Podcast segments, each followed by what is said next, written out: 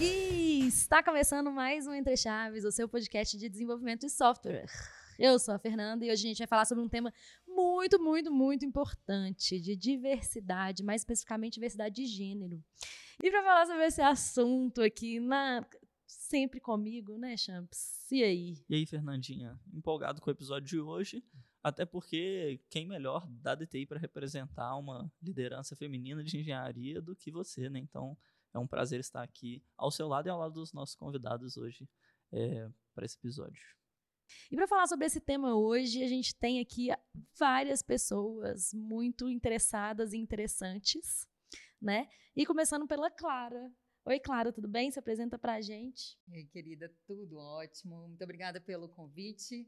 Uma alegria estar aqui com vocês discutindo um tema tão importante, diversidade de gênero nesse mês aí, que é onde a gente comemora o Dia Internacional da Mulher e traz à tona essa pauta.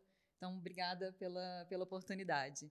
Bom, me apresentando aqui para os ouvintes poderem me conhecer um pouco, eu sou a Clara Teixeira, sou educadora, aí 13 anos de estrada na educação, onde desde já eu comecei a me envolver com a pauta de gênero e com as discussões de diversidade, publicitária, venho aí da área da comunicação, mas me identifiquei aí visceralmente na educação com esse propósito de transformar a sociedade, as organizações, os espaços.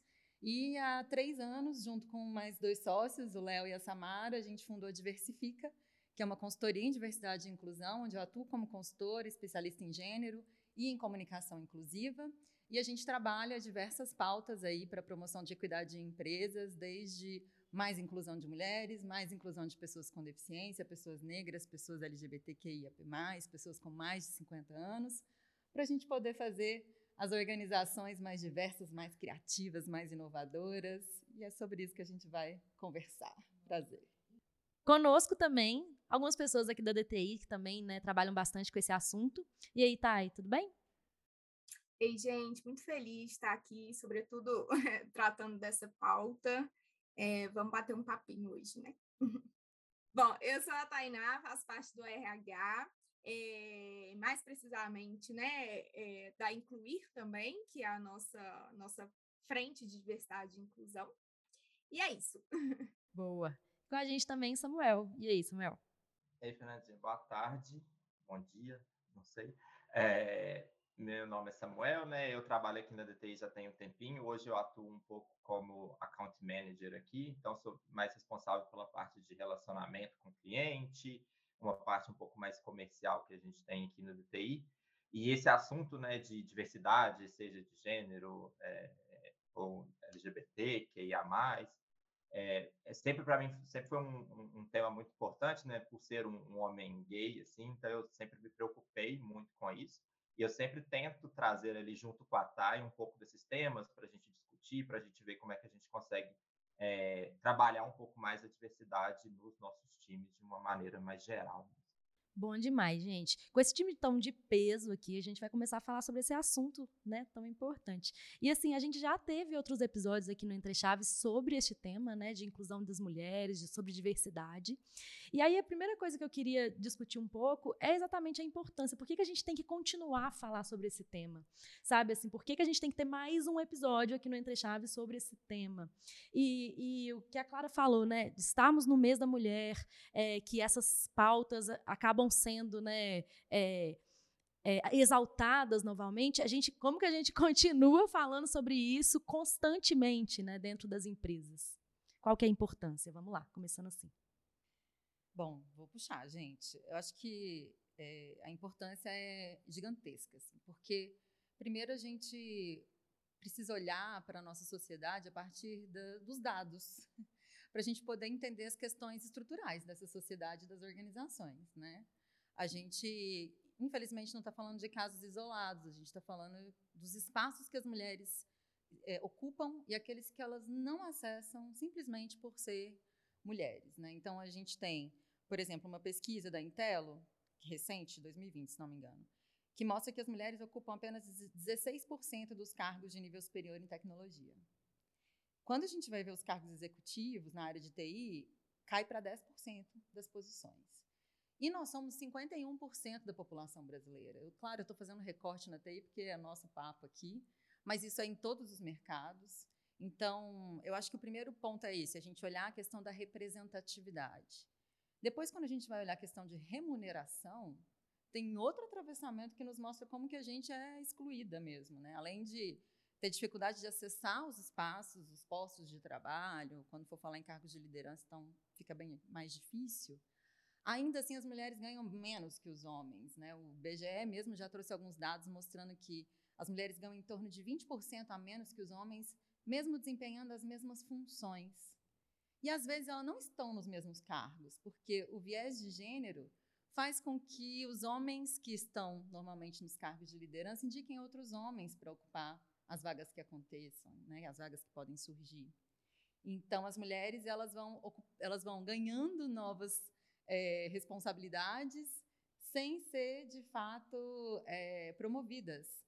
Então, isso vai atravessando cada vez mais é, e nos mostra que falar sobre inclusão de mulheres e equidade de gênero é, sim, cada vez mais necessário, porque a gente ainda não avançou nesses dados que eu estou apresentando aqui para vocês. Exatamente, assim. Eu estava lendo uma pesquisa, né, da Women in Business, que eu acompanho já tem alguns anos, e ele, eles com esse o relatório deles esse ano mostra algumas coisas assim. Lá eles se preocupam mais com o, o recorte da mulher na liderança, né? E lá eles estavam falando alguns dados assim do quanto que melhorou do ano passado para esse, né? Desse ano para o ano passado. E é assim 0,5%. E aí eles falam que em 2025 a gente ainda vai chegar num percentual que ainda é muito abaixo. Então, assim, essas pro projeções ainda também são bem ruins, né? Assim, de, de, ocup de, ocupação mesmo das mulheres, tanto em cargos de liderança quanto né, na tecnologia. Né? Então, realmente, eu concordo totalmente que o quão é importante a gente continuar falando, porque é aquela coisa, né? A gente tem que continuar né, batendo nessa tecla para ver a mudança acontecer, né? Ver, ser, sermos ativos né? Na, nesse, nesse caminho da mudança. É, é, assim, eu falando um pouco aqui mais, talvez, do, do time onde eu tô, é, eu realmente vejo que a gente tem muito para melhorar, sabe, nesse contexto de conseguir trazer mais mulheres é, para esse mundo, né, que a gente vive aqui, o mundo de TI, igual a Clara disse, esse recorte aí do, da TI.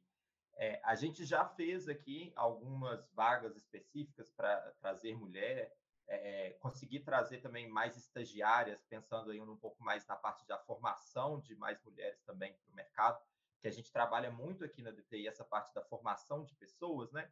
Então, acho que é bem legal esse negócio, porque a gente, como a gente fala muito de diversidade inclusão, isso é uma forma de incluir cada vez mais pessoas no mercado, né? Trabalhar essa formação.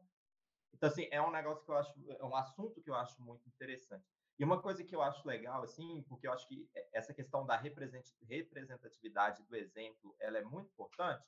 É, por mais que a gente tenha muito para melhorar ainda, aqui no nosso time a gente tem muitas lideranças que são mulheres, assim, e não e lideranças técnicas, digamos assim, né? A gente tem o que a gente chama aqui das das líderes de tribo, das tech managers, a gente tem muitas lideranças femininas, a gente tem arquitetas de software, a gente tem líderes técnicos que são, é, é, que são mulheres. Então, assim, a gente tem muitas mulheres nesse campo mais técnico como liderança. E isso é um negócio que eu acho legal, assim, por mais que acho que ainda tem muito para avançar e para melhorar, é um negócio que eu acho legal porque é um exemplo, né, para a gente cada vez buscar mais. E como é, acho que foi a Clara que disse que geralmente os homens indicam homens, não sei se foi a Fernandinha ou se foi a Clara, tendo, tendo mulheres no, no, no como lideranças, elas também tem, podem tender a indicar cada vez mais mulheres também, o que ajuda muito na gente nesse processo aí de, é, de contratação e de inclusão. É, exatamente. E isso que você faz, isso é tudo bastante importante, né? A gente continuar falando, né? E, e criando ações para incluir cada vez mais. E aí uma, uma coisa, né? Que a gente até discutiu muito no, no, no antes né, do podcast, eu e Champagne principalmente, né, e o pessoal da produção do podcast aqui, era justamente se a gente chamava homens para essa gravação. Isso foi uma questão para a gente, assim, porque a gente ficava assim, nossa, mas será que como que é isso? A gente vai chamar homem para falar sobre inclusão de mulher? A gente tem que fazer um episódio só com mulheres? A gente tem que incluir os homens? Como que é isso?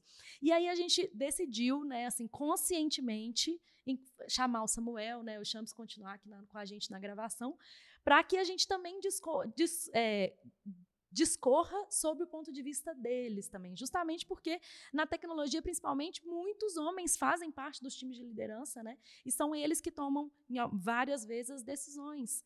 Então, é importante incluí-los também para que é, a gente entenda outros pontos de vista. É, então, eu queria trazer essa discussão que eu acho que ela é um pouco polêmica, né, desse, desse lugar de fala, de, poxa, será que... Porque eu também fiquei pensando, mais um episódio, os nossos outros episódios eram todos com mulheres, só mulheres. E aí eu fiquei, pensando, fiquei realmente refletindo assim, poxa, mas será que é só mulher que tem que falar que mulher tem que ser incluída? Não. Sim. Sabe, a gente tem o nosso público, nossos ouvintes, a, a maior, maior parte é formada por homens. Então, pô, por que não outros homens também estarem aqui falando sobre esse tema, sabe? É, falando da questão de gênero especificamente, assim, para mim eu tenho uma visão que a gente não vai chegar a lugar nenhum sem a participação dos homens. Porque a equidade de gênero é uma questão social, não é uma questão das mulheres. E se a gente for falar do machismo, essa sim é uma questão dos homens. Que é claro, também vamos discutir juntos, também vamos pensar em caminhos juntos. O que nós estamos falando aqui é sobre um caminho para a construção de uma nova sociedade, baseado em outros valores diferentes desses que estavam aí na mesa e que, que não estão funcionando muito bem, né? A gente está percebendo isso. Então, é juntos que a gente vai chegar em algum lugar, eu não tenho dúvida em relação a isso. É eu fico lembrando muito sobre meus estudos de raça, né? E conversar de gênero é falar também de raça, né? Não, não dá para a gente colocar de lado todas essas interseções, assim, né? Das lutas. E eu lembro da gente, né? Da, da, eu li em algum lugar, enfim, ou foi alguma discussão de, de alguma aula, enfim, todas essas referências aí é, que fizeram parte, né? Da minha, da minha perspectiva hoje sobre essas lutas é que, assim como o racismo foi inventado pelos brancos, é, a, é, a, desigualdade de gênero, né, o machismo, ele é um mecanismo de poder para os homens. É, é óbvio que eles também tenham uma carga de sofrimento significativa nisso, né? E, e, e, eu acho que é uma, uma face que, que ela precisa ser discutida, né? Uma face do machismo que precisa ser discutida. Mas se eles não se, se colocarem como parte do problema, eu acho que de fato, assim como a Clara falou, enfim, é, fica muito difícil a gente encontrar a solução, né? É, é, quase que a gente inventou o machismo, então as mulheres agora têm que dar conta de resolver esse problema, né, que nós homens inventamos. Assim é também para o racismo, né? Os brancos inventaram o racismo e os pretos é que têm que dar conta é, de lidar com isso, né? De encontrar soluções, enfim, alternativas. E eu acho que é, que é isso, trazer os homens para esse diálogo, e deveria até ser um movimento mais voluntário do que a gente vê, é, é de fato localizar eles nesse, nessa relação de poder que eles estabelecem com os outros gêneros, né? E aí também implica em responsabilizá-los para que a gente ache essa, essa solução, né? É, eu acho que lembrar disso é muito importante, né? O machismo existe porque alguém ali está sendo privilegiado com ele, e esse alguém são os homens, assim, né? É, mais que as mulheres, pelo menos. é, acho importante a gente lembrar disso, assim. É, é falando um pouquinho aí, né? É, a gente já falou bastante isso, como a maior parte das lideranças são masculinas, se os homens não fizerem parte dessa discussão de alguma forma e não colaborarem com a solução para isso, é, fica muito difícil da gente conseguir avançar nesse contexto, porque, né, é, contar só que as mulheres vão ter a força delas, mesmo que juntas, para resolver o problema, é a gente ter uma visão muito otimista sobre o futuro, digamos assim, né? Então, eu acho que aqui na DTI a gente fala muito que para a gente fazer parte da solução, a gente tem que fazer parte do problema, digamos assim. Então, eu acho que a gente aqui, como, como homem, como liderança masculina, a gente tem que entender que a gente é parte desse problema para juntos acharem uma, acharmos uma solução para a situação e para a gente conseguir mais essa, essa equidade aí que a gente vem buscando. É, e só para falar um pouquinho sobre lugar de fala, eu adoro esse conceito, eu acho que fica aí a sugestão também para quem é, acho difícil também, né? Mas quem ainda não leu é Lugar de Fala da Jamila Ribeiro, né? Que é uma autora brasileira, enfim, super legal. É, ela vai falar que todo mundo tem lugar de fala, né? E o lugar de fala, ele não é individual. O lugar de fala aqui diz respeito a um conjunto de oportunidades ou não, de privilégios ou não, que uma população vai ter dentro de uma sociedade. Então, é, mais, é muito maior do que o que o Samuel, enquanto indivíduo isolado dentro né, do, do todo da sociedade, ele é capaz de falar. Mas sim da classe, né, do, do gênero, de todas essas configurações que encaixam, por exemplo, Samuel num determinado lugar social. E dar lugar de fala para os homens é, na verdade, eles já têm, né? Não precisa da gente dar, assim. Mas trazer eles para essa discussão, garantir que eles tenham uma, um lugar de fala na discussão sobre equidade de gênero, inclusão de gênero, é legitimar que eles estão, é, é, de fato, nesse lugar de privilégio, né? E que o movimento talvez seja sair desse lugar de privilégio para conseguir alavancar outras vozes que se diferenciam do, do, do homem, né? O homem ideal, enfim, branco, hétero, normativo, enfim. Eu acho que é só através dessa consciência de que o lugar de fala é um, um lugar de privilégio é que eles vão conseguir se, se, se direcionarem para outro lugar social, né? Enfim, mas a Clara ia falar, te cortei. Não, imagina. Eu acho que foi ótimo o seu comentário, porque conecta com o que eu ia dizer e até eu gostaria de colaborar um pouquinho mais, assim, também, em relação a essa questão do lugar de fala, né? Todos temos lugar de fala nas pautas e esse lugar de fala, ele traz também consigo aquele lugar de escuta e de responsabilidade como aliado, aliada, aliade, enfim, na causa, né? Porque muitas vezes alguns homens vão usar desse, desse argumento, né? Ah, mas eu não sou mulher, então não posso falar sobre o assunto. Para se esquivar da discussão, para se esquivar desse lugar de responsabilidade como pessoa aliada. E eu volto a reafirmar que sem essa discussão juntos, a gente não vai avançar, né? O, o Samuel estava falando também sobre essa questão de visão de futuro, um pouco otimista, né? Infelizmente, não é isso que os, os estudos mostram, né? O World Gender Gap é, publicou um dado recentemente falando que se a gente continuar no ritmo em que a gente está, a paridade completa entre homens e mulheres vai acontecer só daqui a 132 anos.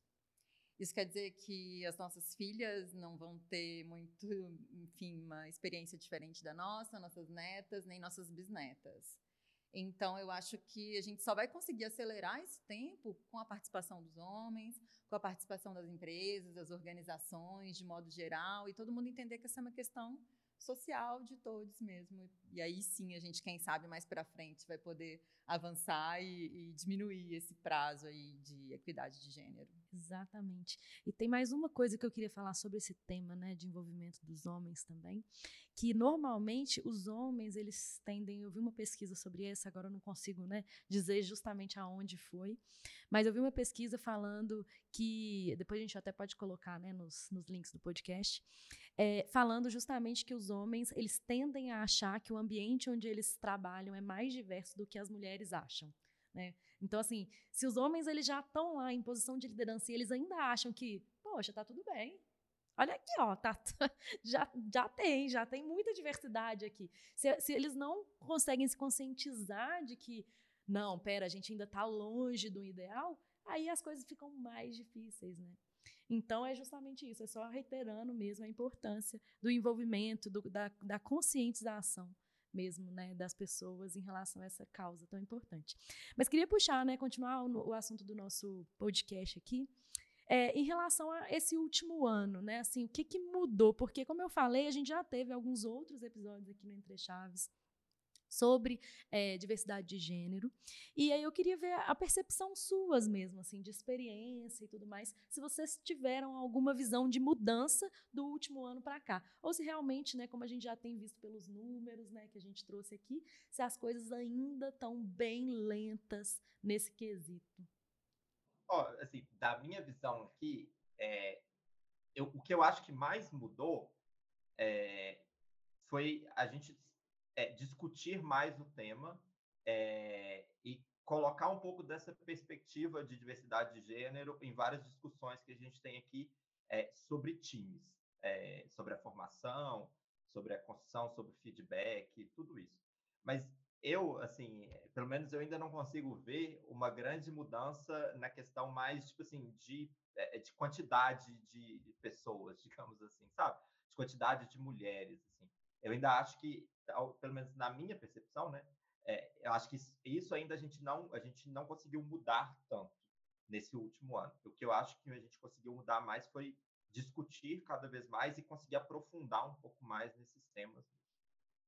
É, eu tô com o Samuel. Eu acho que a gente teve, falando né, do, do lugar assim da DTI, pelo menos, eu acho que a gente teve grande, é, uma grande evolução no quesito de é, aderir às pautas mesmo que são necessárias. Eu acho que é preciso falar né, desse, dessas situações, das disparidades sociais, dos grupos minorizados, para que a gente consiga é, identificar e propor soluções para isso, mas eu ainda acho que é, ocupa um espaço ainda muito da narrativa.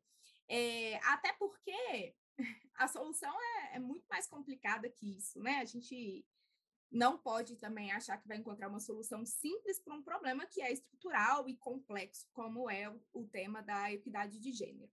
É, a gente fala muito aqui da DDI sobre, Samuel mencionou, né, que a gente tem muita característica é, de como empresa acreditar na formação das pessoas, assim, de maneira geral, né? Então, a gente gosta de investir nessa formação, possibilitar um ambiente de crescimento, e eu acho que a gente percebe que as coisas são muito mais complicadas quando, por exemplo, a gente vai fazer um processo seletivo é, exclusivo para mulheres, que aí a quantidade de candidatas inscritas é consideravelmente menor que a quantidade de homens inscritos. E aí, se a gente é, propõe fazer uma seleção ainda mais é, localizada do ponto de vista social, por exemplo, mulheres pretas, a gente tem ainda mais é, a redução da quantidade de pessoas inscritas, né? É, é, um funilzinho mesmo que vai afinando quanto, quanto mais você vai é, colocando ali critérios de, de, diversidade, né? Então, por que, que eu estou dizendo dessa dificuldade? Porque o problema ele é muito, hum, muito antes de selecionar pessoas, né? Uma pessoa para entrar numa determinada empresa. O problema está lá no acesso à educação básica, no acesso ao ensino fundamental, médio e graduação nem se fala, né? O problema está na manutenção desses vínculos. Muita gente é, consegue entrar nas, nas, universidades, mas a evasão é, no ensino universitário é algo que pouco se fala, mas é um problema gigantesco para a gente conseguir, de fato, é, né, que essas pessoas saiam da universidade, sejam introduzidas no mercado de trabalho de fato. O percentual de mulheres no mercado de TI, a, a, a gente falou agora há pouco, né? Que já é muito menor. E dessas 16% formam, né? Mas a gente tem um número anterior, anterior que são as agressas, assim. É, e isso vai afunilando cada vez mais. Então, eu acho que o problema de fato é muito estrutural. Demandam políticas públicas e privadas, porque eu acho muito importante a gente localizar as organizações privadas nesse, né, nesse debate.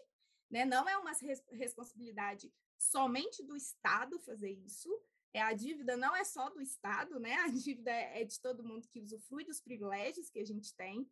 É, então, acho que há um discurso, mas, é, de fato, a mudança eu acho que a gente ainda não viu acontecendo com tanta né, profundidade. Assim. Os espaços, eles ainda são é, de acesso aos poucos, né?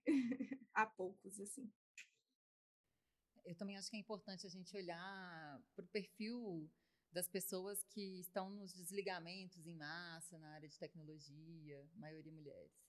Inclusive, durante o período da pandemia, né, algumas pesquisas mostram que a maioria das pessoas que perderam seus empregos também são mulheres. Então, tem essa questão também, né, da gente entra e sai muito rápido quando entra. É, complementando um pouquinho do que a Tainá trouxe, assim, acho que a questão ela é estrutural mesmo, Tainá, e ela, vai, ela é mais embaixo ainda, porque uhum. começa lá na infância, quando a gente define o que, que é brinquedo de menino e de menina. É uma questão bem conceitual mesmo do que, que se entende por papel de gênero.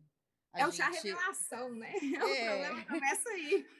É antes do nascimento da criança. É. Né? Mas eu acho os brinquedos muito simbólicos porque eles estão conectados com a profissão futuro daquela criança, né? Então, os meninos vão brincar de quebra-cabeça e, e, carros e querem ser astronautas e engenheiros e tudo. E as meninas estão sendo educadas para o trabalho doméstico. E a gente não pode esquecer que essa estrutura social que a gente vive, né, patriarcado, capitalismo, se mantém de pé porque existe o trabalho doméstico não remunerado. Porque as mulheres estão trabalhando em casa enquanto os homens estão trabalhando fora. E eu sei que pode parecer até um pouco ultrapassada essa visão de mulheres em casa, homens trabalhando fora, mas eu volto a reforçar os dados, né? Se a gente se isso não fosse realidade ainda, a gente teria 51% de mulheres em todas as profissões, em todos os níveis hierárquicos, que é a representatividade mesmo né, da, da sociedade brasileira.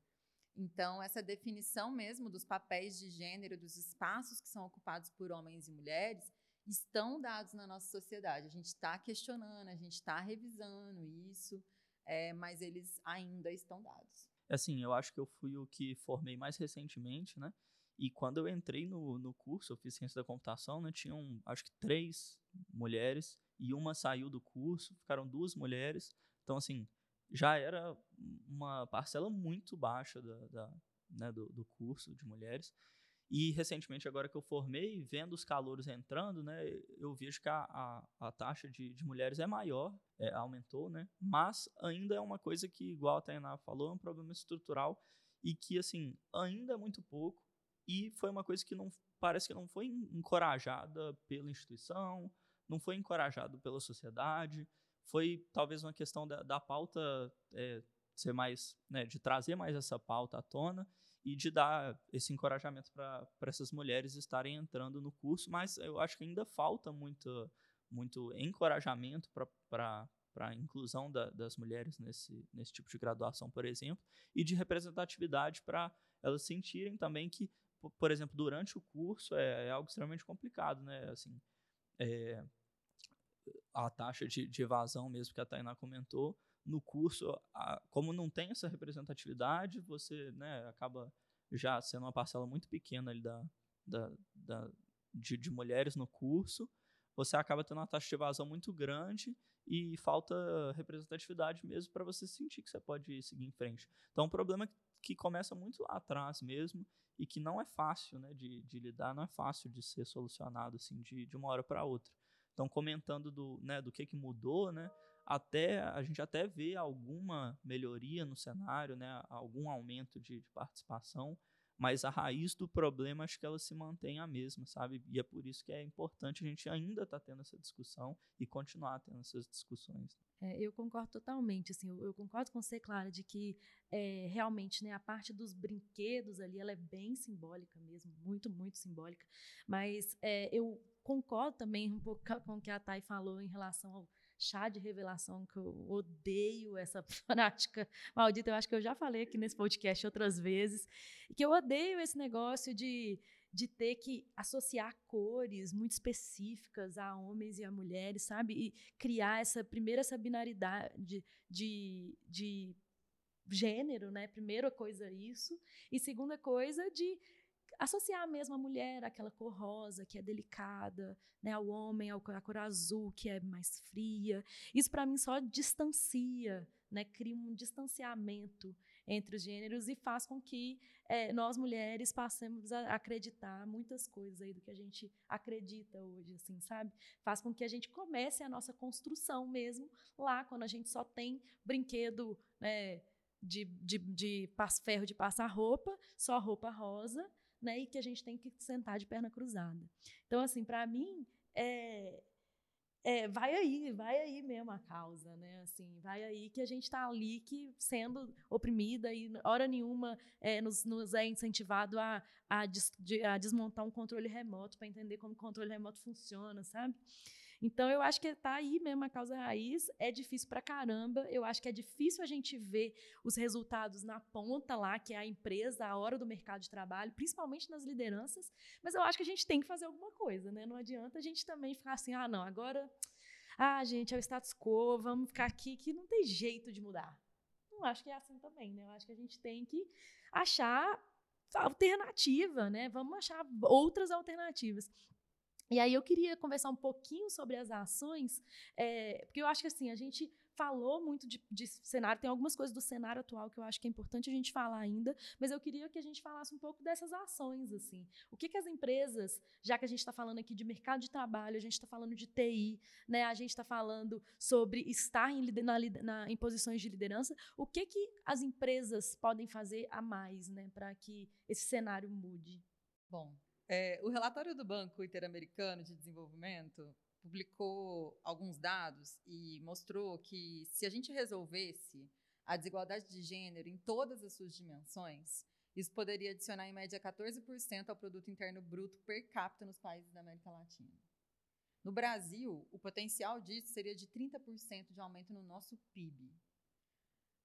Cara, a gente está falando de uma mudança social, que ela é difícil, acabamos de falar sobre isso, mas que ela vai oportunizar novos negócios, novos produtos desenvolvidos, é, enfim, outras soluções. E é um ganha-ganha, né?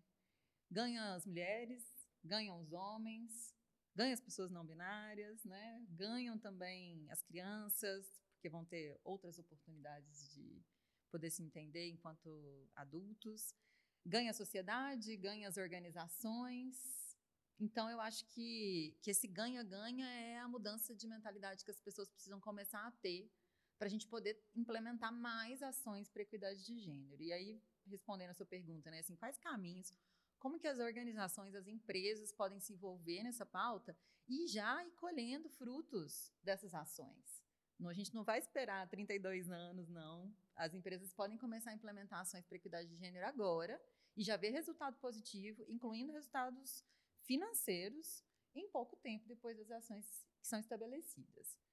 Na consultoria, a gente normalmente trabalha com o diagnóstico da empresa, a primeira coisa que a gente faz, né? um censo de diversidade, para fazer essa fotografia da empresa e ver, nas questões de gênero, né, quantos por cento de mulheres tem na organização.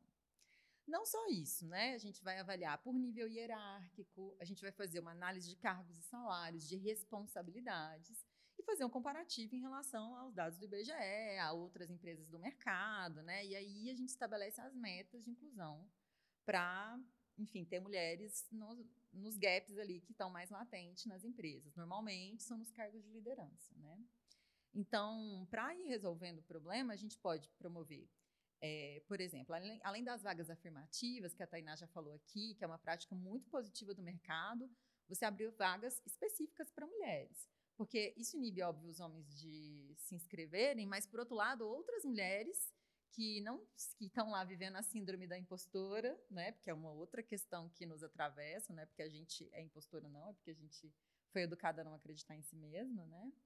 Então a gente se encoraja mais a, a estar nos espaços, se colocar nos espaços, né, quando as vagas são afirmativas, quando as empresas trabalham a, a marca empregadora como uma empresa inclusiva, né, com um espaço que está construindo um espaço seguro para mulheres. Então essa marca empregadora ela tem que refletir as práticas internas, né, práticas de educação sobre gênero, momentos como esse, como a gente está vivenciando aqui agora, trazer a discussão para dentro e construir, por exemplo, os grupos de afinidade dentro das organizações, para que as mulheres possam estar conectadas entre si, discutindo o que é ser mulher naquela organização, quais são suas pautas, suas demandas, suas vivências, quais são os problemas que nós vamos ter ter coragem de enfrentar. Tem assédio? Como acontece esse assédio? Revisitar as políticas da organização. Existe uma política de diversidade e inclusão? Vamos construir. Existe uma política anti-assédio? Vamos melhorar canais de denúncia, formar as lideranças, né, formar as lideranças masculinas para se tornarem lideranças inclusivas, estabelecer, olha, eu posso ficar falando aqui é amanhã. Maravilhoso. Estabelecer plano de carreira para mulheres, né, formação para futuras mulheres líderes. Então tem muitas ações que podem ser desenvolvidas. Vou deixar o pessoal falar também, que senão só eu falo. É, mas eu acho que você pontuou coisas que são cruciais mesmo para essa transformação. É, falando um pouquinho da experiência DTI, né, Tse? a gente fala muito da capacidade é, de cada um criar sua própria trajetória, né? A gente tem um ambiente muito flexível E, de fato, a gente tem histórias muito legais, né, de pessoas que ingressaram no RH e hoje estão como desenvolvedoras, e vice-versa, né, pessoas que vieram é, com competências completamente técnicas e hoje estão mais ligadas à gestão, ao produto, e isso é super legal, né? É, mas quando a gente fala de trajetória, eu acho que tem um ponto muito importante que é lembrar que nenhum ser humano é, ele é desvinculado do lugar social, né? A, a Fernandinha é líder da engenharia, mas ela continua sendo mulher, né? Ela continua tendo cabelo cacheado, ruivo, enfim, tem um conjunto de, eh, de características e, e, determinações sociais que fazem parte daquilo que ela é. E esse, essa ideia de que a gente pode construir a trajetória, ela é sensacional, mas quando a gente lembra também que a, é, que a organização ela deve garantir uma visão justa disso, né? Eu não posso exigir, por exemplo, é, hoje a mulher é, tem uma carga de trabalho doméstico muito maior que homens, né? Então aí é só jogar um Google que as pessoas facilmente conseguem é, acessar pesquisas e dados que corroboram assim isso que eu estou trazendo. É, então, é interessante quando a gente vai discutir da, da, trajetória das mulheres, a gente lembra, lembre também que essa mulher ela tem exigências diferentes, diferentes de homens, né? É, que essa mulher, na hora de falar com o cliente, talvez ela, é, seja uma relação muito diferente do que quando há uma relação entre dois homens. Então, é só para complementar um pouquinho é, essas ações que as empresas podem fazer, eu acho que é isso, é lembrar de quem a gente está falando quando a gente vai discutir é, trajetória, quando a gente vai discutir alavancagem, né? Por que, que o gênero não pode ser um critério na hora da gente discutir alavancagem, né? Eu acho que isso é super importante. É, nas horas mais difíceis que a gente precisa fazer um desligamento, porque a ideia do gênero ela também não entra ali como uma parte da análise que a gente vai fazer. A gente viu que a maioria das mulheres é, representam a maior, as mulheres, né, na verdade, representam a maior porcentagem de pessoas desligadas desde o início da pandemia. É, será que o gênero é uma questão? Será que, que, o gênero entra ali como parte da discussão na hora de, né, de, da tomada de decisão? Se não, eu acho que a gente está aí num caminho bem controverso. Assim. Acho que todos esses pontos são bem importantes da gente pensar é, no papel da, da, das organizações, sabe, na equidade de gênero. Assim. Tainá, eu acho que tem uma questão. Uh, desculpa, Samuel, quer complementar? Não, pode seguir, pode seguir. então tá. Silenciamento de homens, não pode. Brincadeiras à parte. Eu acho que tem um, um, ponto importante aí que você trouxe, né? Sobre, por exemplo, trazer a questão do gênero como parte do, do processo, né? De olhar isso no processo de desligamento, se olha no de contratação também, enfim é, é a gente poder também trazer formação sobre os vieses inconscientes. Porque é, por mais que pode não estar sendo uma questão nos desligamentos, de modo geral, no mercado, está. Né? A gente vê pelos dados que essa é uma questão. Só que é inconsciente, é um viés inconsciente, porque ah, todos os, os, parâmetros né, que a gente tem para tomar decisão rápida é construída a partir desses vieses. Porém, os preconceitos também estão ali imbuídos nesses vieses inconscientes. Então, acho que é muito importante a gente trazer mais essa temática dos vieses inconscientes, porque todos temos e é muito importante a gente conseguir identificar os nossos, para a gente poder ultrapassar esses vieses e tomar decisões que não são é, por meio deles, né? Então, eu acho que, que esse é um outro ponto também que vai além da questão de gênero, inclusive, tá? Todos os nossos outros preconceitos também vão estar ali entre os nossos vieses inconscientes. É, aí, só falando um pouquinho que junta a, um pouco do que a Thay disse, um pouco do que você disse, cara, assim, esses dias a gente estava tendo uma discussão é, dentro do nosso time aqui e a gente teve uma discussão bem é, grande sobre essa questão de gênero, sabe? É, e aí um dos pontos que surgiu lá, que me fez pensar muito e que eu achei muito interessante, foi que, é, como boa parte das lideranças são masculinas, será que os homens estão sabendo dar feedbacks para as mulheres?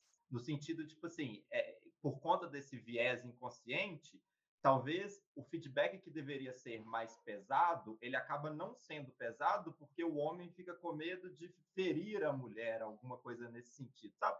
E aí, por exemplo, o feedback que um homem vai dar para um homem vai ser muito diferente do feedback que um homem vai dar para uma mulher.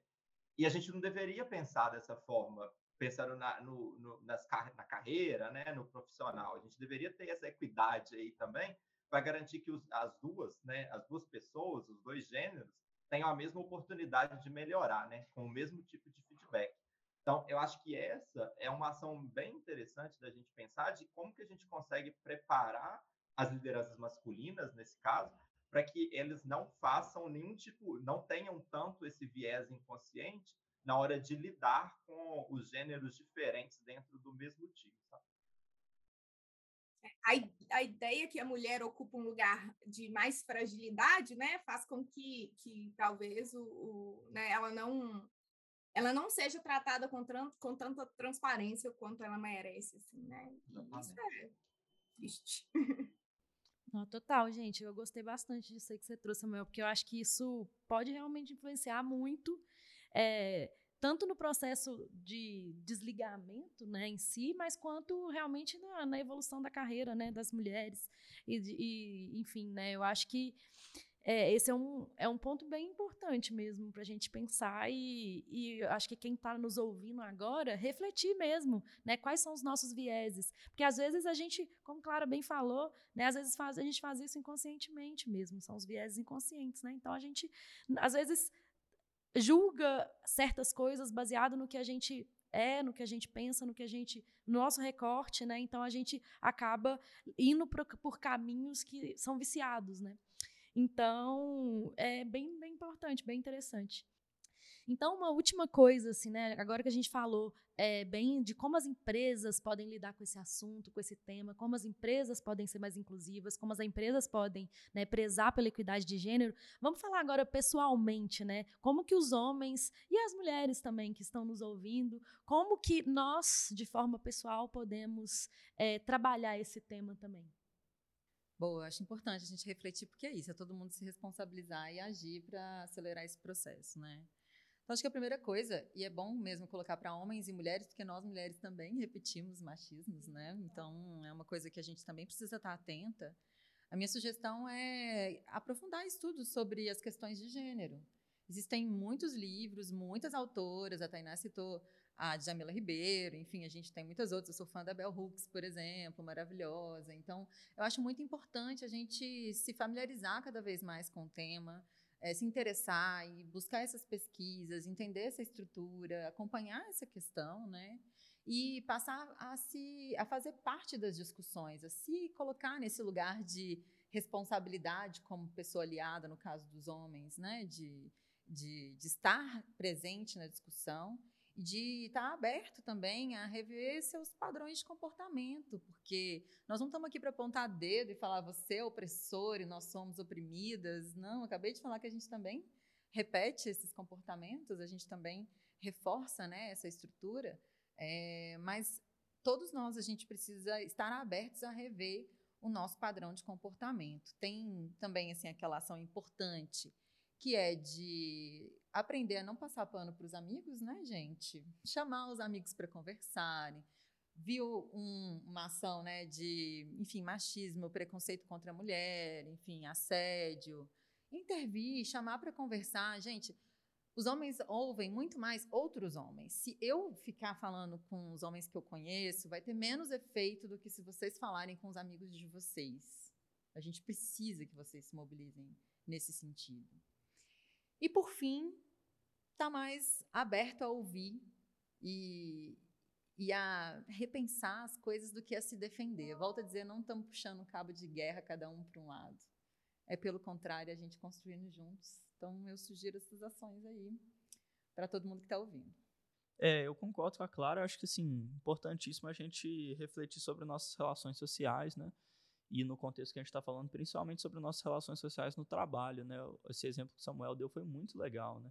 E se afastar dessas discussões não é o caminho, né? Assim, é participar dessas discussões ou escutar, principalmente, né? A gente teve recentemente na DTI, está tendo uma série de é, apresentações e bate-papos sobre participação de, de mulheres na liderança, em, em, todas as áreas da empresa, sim. Então, participar, escutar, né, fazer parte desse movimento é importante para evitar até que a gente reproduza o, o próprio um viés inconsciente, né? Então, assim. Mas reproduz, tá? Inconsciente. A gente vai tomando consciência com essa abertura. Então, né? Exato. Então, tipo, participar cada vez mais para tomar consciência disso e, refletir sobre nossas relações sociais, né? É, para colocar isso sob questão também, né? Eu acho que a nossa participação tem que surgir a partir daí. Muitas vezes é, acontece muito da, da, da, pessoa, do homem, principalmente, se afastar dessa discussão e deixar como algo que não. Vou deixar esse, essa, essa apresentação mesmo, essa discussão para as mulheres. Mas participar é se colocar num lugar de refletir mais sobre nossas relações sociais, né? Se me permite uma complementariedade aqui da, da fala, é, assim como a gente incentiva a criação dos grupos de afinidade de mulheres, para que as mulheres discutam entre si a sua vivência enquanto mulheres nas organizações, né? A gente também incentiva a construção dos grupos de afinidade de homens para discutir outras maneiras de ser homens, novas masculinidades, né? Talvez seja um caminho para a gente pensar juntos, porque como a própria Tainá trouxe, o machismo traz também é, efeitos negativos para os homens, né? Os homens cometem mais suicídio, por exemplo, e têm mais dificuldade para lidar com as emoções, muito porque esses papéis de gênero dizem que eles não podem lidar com as emoções, né? Então, os homens também, de certa maneira, estão em sofrimento. Discutir outras maneiras de vivenciar essa masculinidade é, e esse papel de aliado é importante também. Muito legal. É, eu queria trazer só o papel das lideranças homens, né? Eu falo de um lugar muito privilegiado, é, porque a minha experiência é muito positiva com todas as lideranças, incluindo os líderes homens, né? Mas eu acho que as lideranças é, que são homens e que aí é, ocupam um espaço de poder duplo, né, como homem na sociedade, mas também como liderança, têm papel crucial e fundamental nisso, né? Eles é, serem aceleradores de trajetórias femininas é muito importante e criarem espaço para que isso de fato aconteça, né? É, para que a gente não fique nessa manutenção é, de homens é, com homens, né, para sempre. Eu acho que é, é, fundamental que lideranças homens tenham é, formação e consciência do, da estrutura social que a gente vive, sabe? Para eles serem capazes de fazerem as análises que, que são necessárias e perceberem o potencial das mulheres, que às vezes é, esbarrem em muitos impasses e questões sociais, né? É, outro dia mesmo eu estava conversando com o Samuel, quanto é justo a gente cobrar uma performance de uma mulher igual a de homem, né? Quando a gente fala de equidade, a gente não está dizendo de igualdade do ponto de vista de quantitativo, né? Então, Clara e Samuel precisam entregar igual para a gente discutir ali, então, quem vai ser alavancado, por exemplo. É, eu acho que a, questão é mais profunda, né? A questão é se perguntar se a Clara tem as condições sociais, profissionais, existenciais, que de fato a colocam assim num lugar que é possível pensar, né? Numa progressão de trajetória, enfim, em outros aspectos da vida também, né? Mas focando no profissional, eu acho que é missão, assim, eu acho que é, é, é uma obrigação das lideranças masculinas é, compreenderem né, é, as suas lideradas é, mulheres com, é, com todas essas particularidades de gênero, né? eu acho que é muito preciso a gente falar disso, assim, de formação de lideranças. Sim, tem um negócio que você falou aí, tá, que me chamou bastante atenção e que eu lembrei de desse, né, eu até falei desse, desse relatório, né, do Women in Business, que eles, eles esse ano discutiram muito esse negócio da pandemia e do trabalho remoto, do traba trabalho híbrido, do trabalho flexível.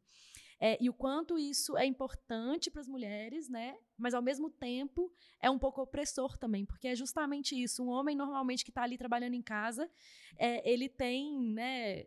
o seu tempo normalmente fazendo o seu trabalho, né? E a mulher, ela trabalha o dobro porque ela está ali, né? Como a gente já falou de dados e, enfim, né? Do papel e tudo mais, ela está ali normalmente ainda tendo que cuidar do filho, cuidar da casa e trabalhando. Então, assim, eu concordo totalmente que as condições não são iguais, entendeu? Então, assim, será que é justo a gente a gente lidar isso como se fossem, né? Iguais? É, então, é um, um outro ponto a se pensar que eu acho que é extremamente importante mesmo. A gente troca a fralda, faz o almoço, É, exatamente. ao mesmo tempo. Tudo ao mesmo tempo. É. Ao mesmo tempo.